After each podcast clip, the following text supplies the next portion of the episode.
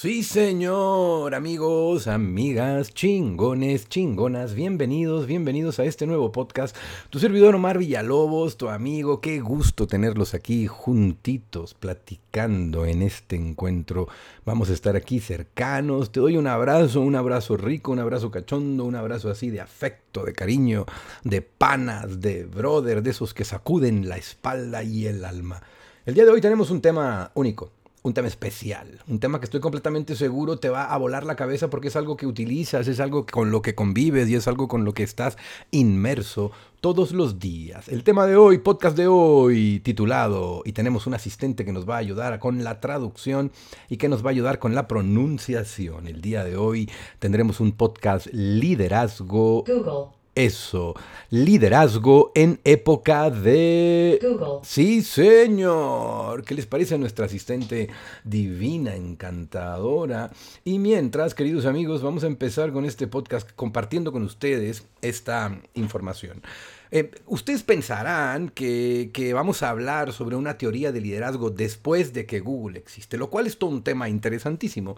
Sin embargo, mm, el tema del día de hoy tiene que ver con el liderazgo en época de Google. Es decir, he leído un libro, la biografía, una especie de, de, no es una biografía, se llama Los secretos de World Greatest Billionaires Entrepreneurs, de uno de los más grandes billonarios y emprendedores en el mundo, Sergey Brin y Larry Page, fundadores efectivamente de Google. Omar, ¿y por qué es importante tocar el día de hoy este tema? ¿Por qué vas a hablar de estos dos personajes únicos, especiales? ¿Por qué, por qué tan relevante? Bueno, Estoy seguro que tú has hecho búsquedas en Google, estoy seguro que tú utilizas Google Maps alguna vez, el navegador para llegar a algún lado, estoy seguro que has utilizado Google Docs, tus documentos para guardar algo en la nube, estoy seguro que has utilizado el Google Drive para enviar información con tus amigos. Eh, o todavía más profundo aún, estoy seguro que has utilizado YouTube, que has escuchado a tus artistas favoritos también. Es decir, vives en esa época. Vives totalmente en la época de Google. Y si el mundo tiene que ver con información y la información es poder, el rey de la información en el planeta es Google. El rey de la información por sus algoritmos, por sus trucos, por sus secretos internos, por su ingeniería, por el equipo de trabajo, por las más de miles de personas que trabajan en Campus Google, por el concepto de liderazgo que ellos han creado para convertirse en menos de 20 años en una de las empresas más grandes del planeta Tierra. Pero lo más interesante de esto es que si partimos de esta teoría que quien domina la información domina a el mundo, por lo tanto Google domina el mundo, mundo. Porque los sistemas de búsqueda, Google AdWords, los anuncios en las páginas de internet, necesitas el, el, el... Ese fue, por cierto, por cierto, por cierto, aquí en el, en el, en el contexto, ese fue el primer proyecto en el que Sergey, Sergey, Sergey Brin y Larry Page emprendieron en Stanford juntos. Y el primer proyecto fue crear dentro de la misma página de Stanford los links, ojo la palabra, los links internos con las que estaba la estructura, como los huesos con las que estaba construida la página. Y esos links posicionarlos en el famoso buscador, que la gente accediera rápido a la página de Stanford a través del gran buen posicionamiento de los links, como funcionan las páginas por dentro.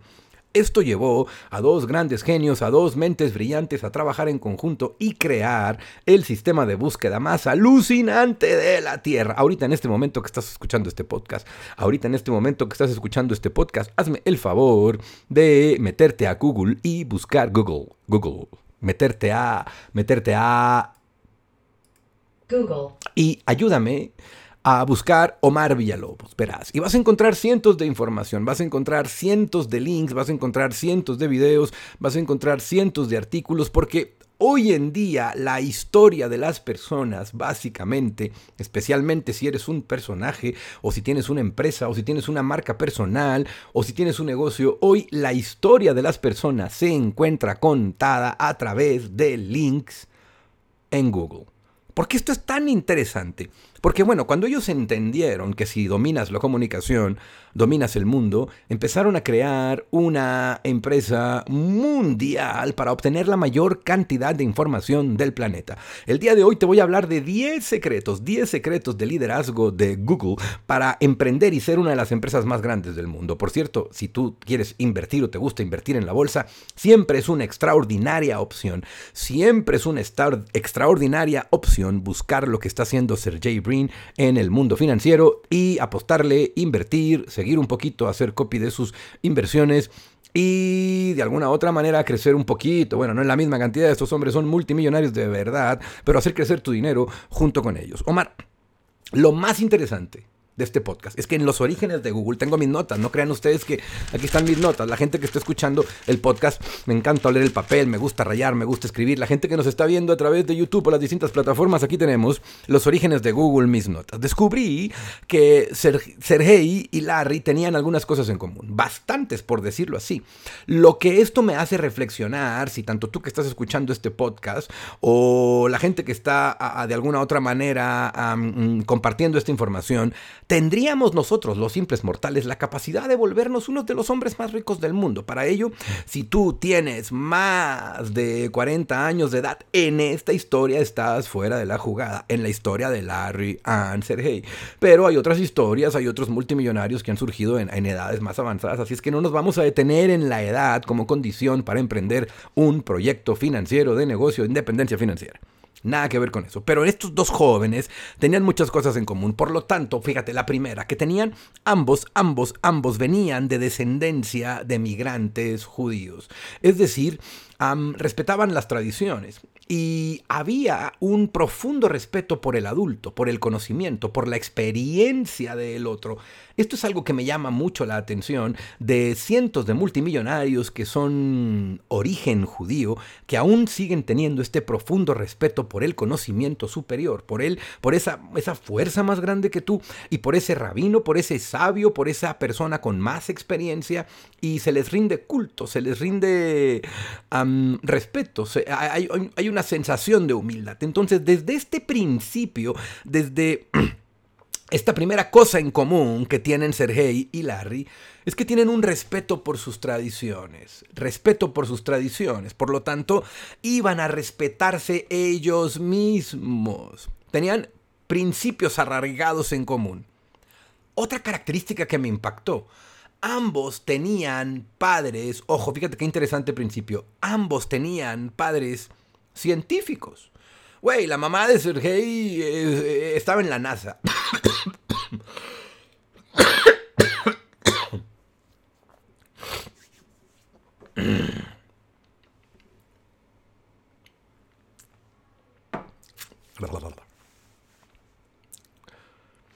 Ambos tenían padres científicos. Güey, la mamá de Sergei era, eh, eh, trabajaba en la NASA, el papá eh, estadística, matemáticas, Larry Page también tuvo padres maestros y, científicos. Lo más interesante es que dentro de su formación, dentro de su crecimiento, dentro de sus etapas de absorción, hubo una pasión, pasión por la investigación y el método científico. ¿Qué es el método científico? La exploración del conocimiento para llegar a una conclusión. Todo es posible si somos capaces de comprobarlo. Básicamente, eso es el método científico. ¿Por qué me estás contando esto, Omar?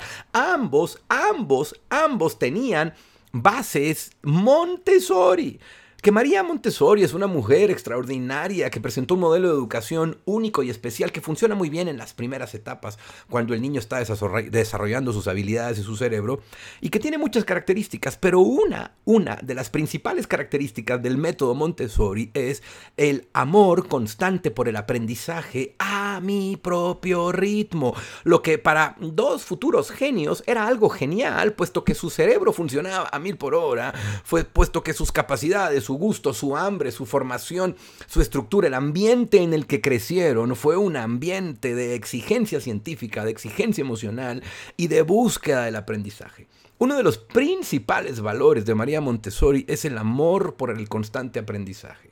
Aprender siempre. Lo que una de las características de Google es que siempre está aprendiendo.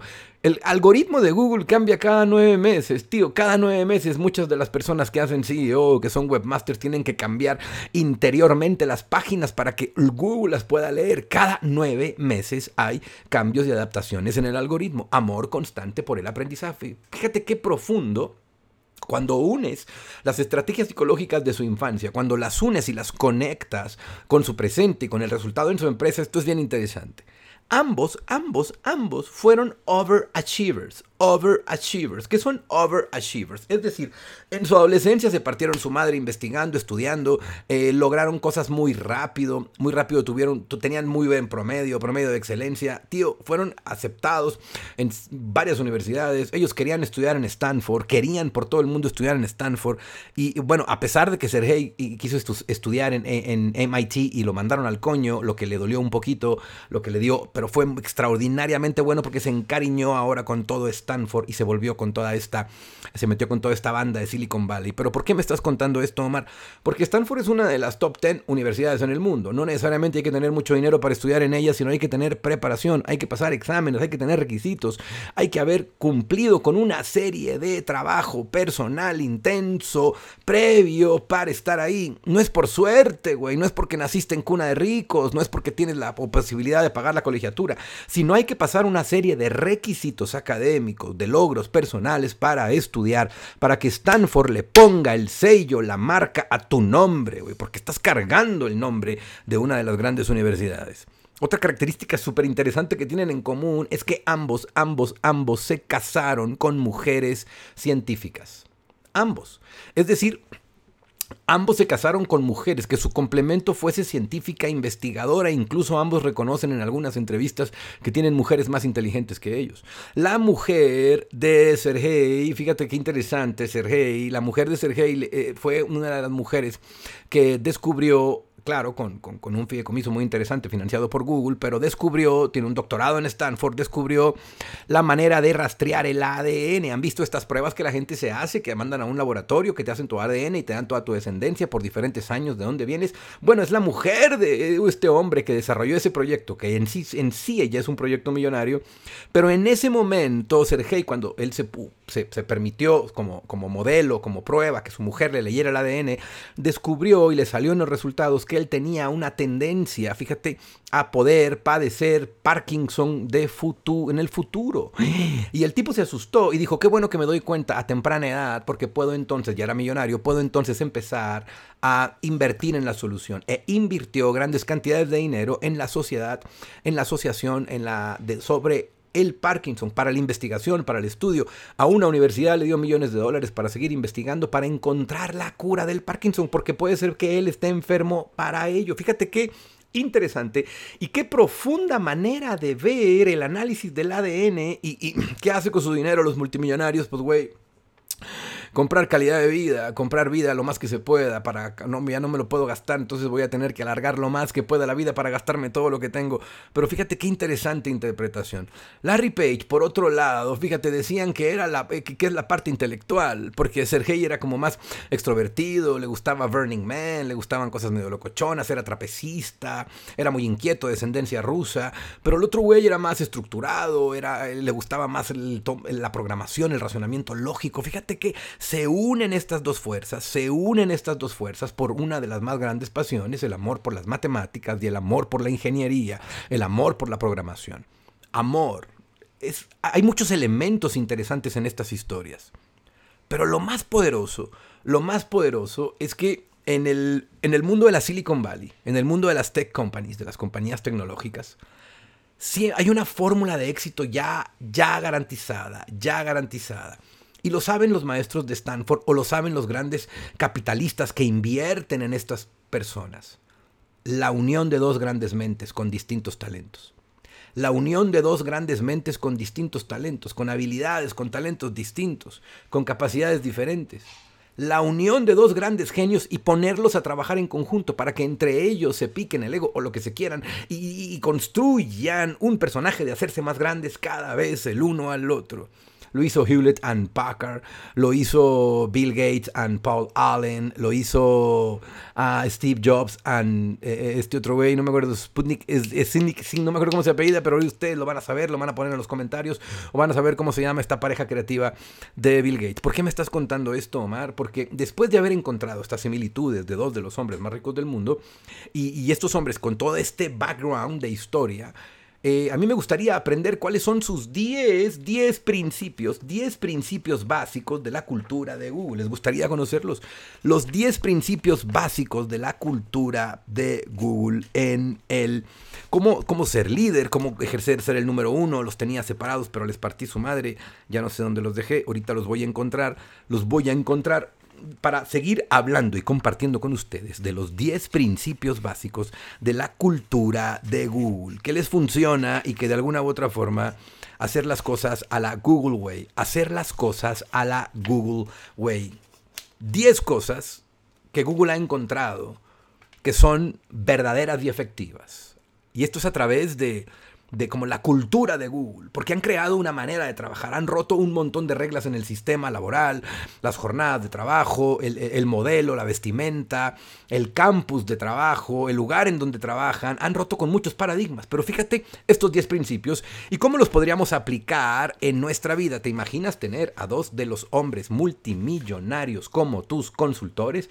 ¿Te imaginas tener a Larry Page y a Sergey Brin como tus consultores diciéndote 10 principios para lograr lo que quieras en la vida y, ser emprendedor, güey, pues aquí los tenemos, aquí está, yo ya me he fletado la información y el día de hoy te voy a compartir en este podcast estos 10 maravillosos y extraordinarios principios. Primero, ah, Primero, te lo voy a leer en inglés y después te lo voy a traducir. Dice el primero, focus on the user and all else will follow. Focus on the user and all else will follow.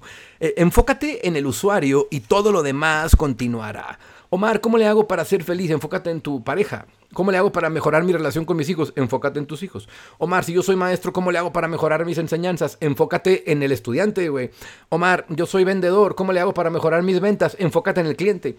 Omar, yo soy doctor, ¿cómo le hago para... Enfócate en el paciente.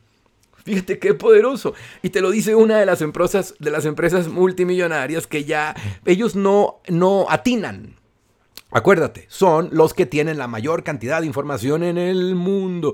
Su algoritmo procesa millones de información por segundos. Ellos tienen la capacidad de saber lo que está en tendencia, las búsquedas, de predecir el futuro, de predecir por lo que la gente va a apostar, de predecir lo que puede suceder más adelante, no en cuanto al mundo, pero pueden predecir en función de búsquedas, pueden predecir en función de algoritmos, pueden predecir en función de tendencias hacia dónde va la humanidad con muy buen grado de con muy buen grado de efectividad.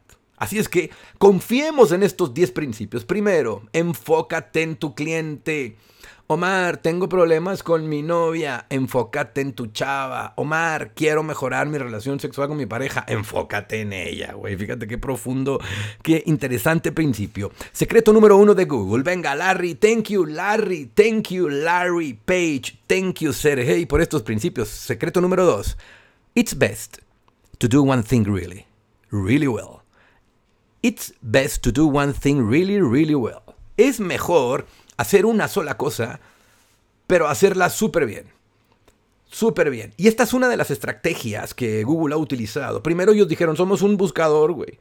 Entonces vamos a hacer el mejor buscador. El mejor buscador que existe pero vamos a enfocarnos primero en lograr ser el mejor buscador. Oye, pero podemos ser buscador, podemos hacer mail, podemos ser página. No, no, no, no, no, no se metan en pedos todavía, porque todavía no somos los mejores en ser el mejor buscador.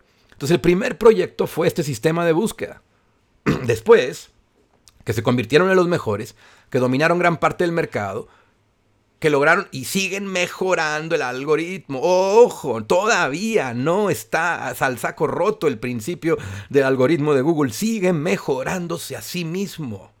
Por lo tanto, qué mejor empezar a hacer algo y hacerlo bien. Aquí hay un secreto, un secreto que puedes empezar a utilizar para mejorar y cambiar tu vida. Empieza por tus virtudes, güey, y desarrolla esa virtud y hazla hasta que la rompas con esa virtud y después empieza a generar otra serie de virtudes que acompañen tu virtud central. Google en su Google, en su principal proyecto era un buscador A raíz de, la, a raíz de los procesos de búsqueda creó Google AdSense para vender publicidad, después Google Trends para entenderte las tendencias, después Gmail para regalarte correo, después YouTube para hacer, etcétera, etcétera, etcétera, etcétera, etcétera, etcétera. Fíjate qué profundo. Tercer secreto de Google. Fast is better than slow. Fast is better than slow. Google ama las páginas rápidas. Por cierto, uno de los grandes secretos para que la, tu página arranque número uno en Google es la velocidad. Hay sistemas y hay proyectos y hay páginas web que te ayudan a optimizar tu página para que esté en chinga, rapidísima. Omar, ¿por qué me estás contando esto? Porque dejemos, eh, Google prefiere que, te, que, que, que vayas caminando, vayas caminando, haciendo las cosas, pero que las hagas rápido. Ojo, pero no por hacerlo rápido significa que las tengas que hacer mal, güey. Porque fíjate el principio anterior, si vas a hacer algo, hazlo bien. O sea, es mejor que hagas algo bien hecho, pero muy bien hecho.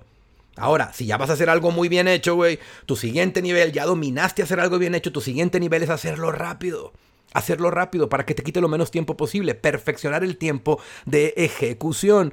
Oye, Omar, yo este, ya sé vender, pero me tardo mucho, perfecciona el tiempo de ejecución. Oye, Omar, yo trabajo en la industria de network marketing, pero me cuesta mucho trabajo reclutar, pues entonces multiplica por 10 tu sistema de reclutamiento para que mejores y le metas velocidad a tu vida y le metas velocidad a los resultados, a el outcome. Porque entre mejor velocidad, más velocidad, más podemos tener datos para evaluar, analizar y tomar mejores decisiones en nuestra vida.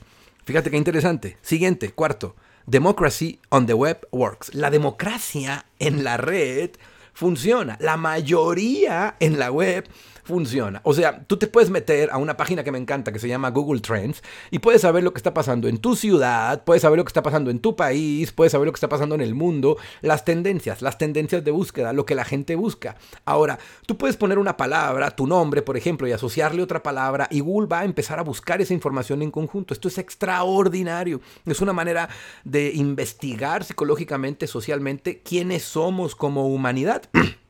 Cuando descubres cuáles son las tendencias de Google, cuando descubres qué es lo que la gran mayoría de la gente busca, entonces puedes empezar, puedes empezar a emprender un proyecto porque sabes que tu proyecto va a tener aceptación o no, o sabes en qué punto la gente va a tener rechazo, porque también toda esa información te la está dando esta, este, este, sitio de búsqueda extraordinario que es Google. Quinto punto, quinto punto de los 10 secretos de los multimillonarios, Larry Page and Sergey You don't need to be at your desk to need an answer. You don't need to be at your desk to need an answer. No necesitas estar en tu escritorio para obtener una respuesta. Y fue entonces cuando con esa premisa crearon Android. No, que es el sistema de Google, imagínate. El sistema más utilizado de telefonía celular en el mundo es el Android. Tal cual. Y ese sistema yo no tengo, yo, yo, yo soy de la competencia. Yo soy de la competencia. Perdón, perdón, soy de la competencia. Google, no me mates, no me taches del sistema de búsqueda, por favor. Pero, pero, pero bueno, me están escribiendo, saludándome. Un abrazo a todos ustedes, queridos amigos. Gracias por estarse poniendo en contacto conmigo, re cabrones.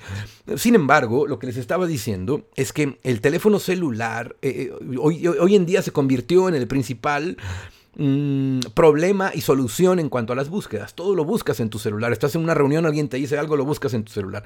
Quieres saber de un tema, no necesitas tener conocimiento porque lo buscas en tu celular. Está bien, hay que aprender a usar la tecnología, pero ¿de dónde surge esta facilidad de esta premisa? Que no necesitas estar frente a un escritorio para tener una respuesta.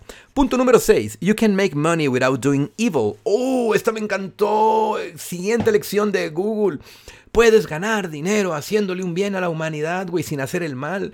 Porque por ahí hay muchos casos de multimillonarios que tienen una historia obscura, turbia, un pasado turbio. Ya están las series estas de Jeffrey no sé qué en Netflix, que el güey se echaba chamaquitas y que se las ponía y se las presentaba a todos los políticos y de esa manera agarraba poder. Fíjate qué perverso, qué horrible, qué, qué, qué, qué... ¡ah!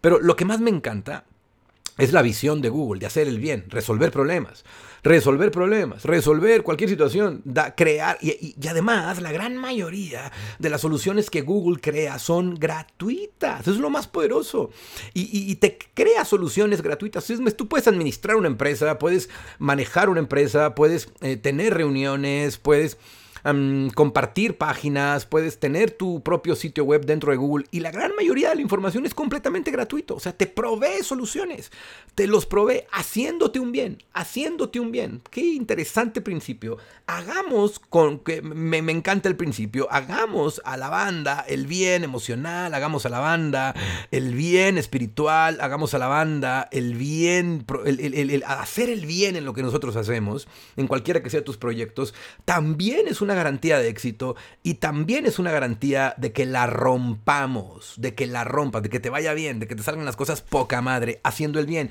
mejorando. Por eso, por eso, por eso, por eso me encanta esta compañía que ha adquirido los derechos de, de tu servidor Omar Villalobos, Master Business. Aprovecho para hablar un poquito de ella, que es una plataforma francesa cuyo objetivo es mm, hacer el conocimiento más accesible para todas las personas y por una módica cuota obtener información, cursos, capacitaciones, experiencia de diferentes coaches a un muy bajo costo. Lo que me encanta, por cierto, puedes encontrar también ahí los cursos de tu amigo Omar Villalobos. Séptimo secreto, séptimo secreto. Ya estamos en el 7, sí señor, este podcast me está gustando, se está poniendo poderoso. Séptimo secreto, there's always more information out there. Siempre hay más información allá afuera. No te creas que ya tienes toda la información, no creas que lo sabes todo. Siempre hay otro nivel de información. O sea, a pesar de que Google domine el 80% del mercado de las búsquedas en el mundo, siempre hay otro nivel de información. Siempre hay otro nivel de búsqueda, siempre hay otro escalón, porque esto es bien importante entenderlo, porque no somos productos terminados, especialmente con la información y especialmente con el conocimiento. Me encanta por eso, fíjate estos 10 principios, si te pones a lo que tenían, si te pones a analizar con los orígenes de estos dos personajes, lo que tenían en común al principio, lo que empezamos hablando, estos principios que son ahora la cultura Google, modelo de su manera, de su negocio, para expandirse, para emprender. Estos modelos tienen que ver con sus orígenes, con su historia, con el respeto a sus raíces. Es lo que me encanta de este proyecto. Vamos con el octavo. The need for information crosses all borders. Es decir, la necesidad de información cruza todas las fronteras, güey. Todas las chingas fronteras. Todos los países del mundo necesitan información, todas las personas, todas las empresas, cruza, es automático, es instantáneo y con la información, recuerda, dominas el mundo, pones un presidente, quitas un presidente, pones, eh, mandas al coño a, Trump, pones a no sé quién, pones a Obama con las redes sociales, es bien sabido que fue muy apoyado por los dueños de Google. Fíjate qué interesante todos estos proyectos. La información mueve al mundo. Por lo tanto, la información, entre más información tenga, más información tengas, vas a romper las barreras. Ay, Omar, quiero salir de mi pueblo. Tienes que tener más información, güey. Estamos es, eh, eh, eh, a punto de tomar una decisión muy radical con nuestros hijos, que es sacarlos de la escuela tradicional, ahora que es digital, y meterlos a una escuela abierta, en donde diseñarles algunas clases. Nosotros con los, con los mismos sueldos honorarios que pagamos de las colegiaturas, armar un kit de varios maestros que les den clases de distintas habilidades, al menos durante dura esta pandemia, que estoy totalmente seguro que todo este ciclo será de esta forma, aprovechar ese recurso y darles otro tipo de habilidades para que les desarrolle otro tipo de capacidades personales. Fíjate qué proyecto tan interesante, porque la necesidad de información, entre más información tenga tu cerebro, ay Omar, pero toda la información la encuentras en el, en el celular, tío pero no necesariamente es que encuentres la información en tu celular, sino, pon atención, que sepas cómo usar la información que encuentras en el celular. Y eso, para ello necesitas tener una mejor capacidad de reaccionar ante la información con tu chompeta. Sí, señor. Señores, vamos por el octavo, el octavo, el octavo, perdón, ya pasamos al ocho. Vamos al noveno, estamos a punto de cerrar la curva final de este extraordinario podcast. Déjale like si te gusta, compártelo si te está llamando la atención y estás aprendiendo algo, dale a tus amigos, diles qué chévere, mira, aquí está el Omar compartiendo conocimientos sobre los fundadores de Google. You can be serious without a suit. Esto me encantó, güey. Me encantó, me encantó y, y- y me quité el saco. Tú puedes ser serio sin saco. Puedes ser profesional sin la corbata. Puedes ser un gran ejecutivo. Es decir, vinieron a romper el protocolo de la vestimenta, lo cual está chingón y genial. Pero también, también creo que para vestirte, ah, para vestirte, o sea, look billonario juvenil, ¿no? Sudadera, pants, eh, Sergey usa crocs con calcetines, imagínate, o sea, no, no, no hay mucha importancia en la apariencia cuando verdaderamente la cuenta de banco está en ceros y ceros y ceros y ceros, lleno con un uno, lleno, lleno, lleno, con muchos ceros. La apariencia, como puedes tenerlo todo, llega un momento en que dejas de querer tenerlo. Fíjate qué interesante concepto. Se puede ser formal sin un traje. Y, qué buen principio para aplicarlo. Se puede ser formal desde casa. Se puede ser formal en esta pandemia. Se puede ser formal si tú eres tu propio jefe. Se puede ser formal si tú eres tu propio dueño. No necesitas. Es mentira que para que seas responsable. Y es mentira que para que emprendas necesitas un látigo detrás de ti. Tú puedes eh, hacerte responsable de ti mismo, güey, mediante disciplina, mediante estrategia, mediante preparación, mediante lectura, mediante dedicación de manera personal. Ese es el poder personal. Poder personal. Si te interesan estos temas, tienes que escuchar los podcasts de tu servidor Omar Villalobos o mi canal de YouTube también en nuestra página de Facebook. Sí, señor. Y para que veas cuáles son las redes sociales de tu servidor, si tú lo estás viendo esto en YouTube o en Facebook, te las dejo aquí abajo. Las puedes disfrutar. Sígueme, amigo, por el amor de tu novia, por el amor de tu madre, por el amor de tus hijos, por el amor de quien tú quieras. Danos clic, dale like, comparte la información. Sí, señor, que la estamos rompiendo la estamos rompiendo. Y por último, voy a dar el último, el último punto, el último punto. Este me encanta, este le parte su madre, este, este, este, este, este, este. Te voy a cerrar con el último punto de la cultura Google y al final te voy a dar un bonus. Y el último punto dice, great just isn't good enough. Great, great just isn't good enough. O sea, chingón, güey, no es suficiente la mejor traducción a la mexicana. Ser chingón, güey, para Google is not good enough. No es suficiente. Can be better. Puede ser mejor. Puedes dar tu mejor esfuerzo. Puedes editar mejor, puedes comunicar mejor, puedes ser mejor papá, puedes ser mejor mamá, puedes ser mejor empresario, puedes ser mejor persona. Oye, pero ya soy una gran persona, Omar. No es suficiente, güey. Can be better. Mentalidad de millonario. Oye, Omar, pero ya gané la carrera, no es suficiente, güey, practico otra vez. Oye, Omar, pero ya programé, ya hice mi tarea, ya cumplí con la escuela. Eh, no es suficiente, güey, vuelve a aprender, mejóralo. Oye, Omar, pero ya califiqué en mi industria network marketing, ya, ya, ya soy diamante. Ahora que sigue, güey, hay cuatro diamantes más arriba que tú, 50 diamantes, hay una fábrica de diamantes para arriba, cabrón. Omar, ¿por qué me estás contando esto? Porque me encanta esta mentalidad de it's never enough, no es suficiente se puede más. Puedes más. Puedes más. Puedes más. Y con esta teoría y con esta mentalidad en Google han creado una empresa multimillonaria. Son dos de los tipos más ricos del mundo, con fortuna personal. Además, me encantó una de las estrategias que utilizaron cuando les recibieron varios millones de dólares para empezar con el proyecto de Google. La primera decisión que hicieron fue crear un fideicomiso para no gastarse la lana todo rápido. Y la segunda fue contratar a un director, a un CEO mayor que ellos, con más experiencia, con más capacidad, con un camino recorrido. Y se convirtió en la tercera fuerza, en la tercera pierna de Google que pocas gentes conocen. Omar, ¿por qué me estás contando esto? Porque es buen momento si tú estás pasando por un problema, si tienes problemas económicos, si tienes problemas personales, si tienes problemas ah, individuales, es momento, es momento de que busques ayuda de un experto. Ayuda de alguien que te pueda acompañar, que te pueda mostrar el camino, que te pueda enseñar por dónde, independientemente de la edad que tengas. Tener la capacidad de tener un consultor que te ayude a verte a ti mismo desde afuera te va a hacer mucho más grande, te va a hacer más fuerte y te va a hacer mucho más productivo. Recuerda, amigo, recuerda, amigo, yo soy Omar Villalobos. Me encanta compartir contigo estos podcasts. Me encanta, me encanta, me encanta darte esta información. Gracias a toda la gente que es la nueva suscriptora en los podcasts, en YouTube, en Twitter, en TikTok, en Instagram, en Facebook. No mames, cuántas pinches redes sociales hay en el planeta. Muchas gracias a todos ustedes. Gracias por el cariño. Gracias de verdad. Yo soy Omar Villalobos. Esto fue Liderazgo en época de Google. 10 principios de liderazgo. Y quiero terminar con mi frase favorita. Pórtate mal, cuídate bien y haz mucho el amor, que es muy bueno para tu salud. Ajúa.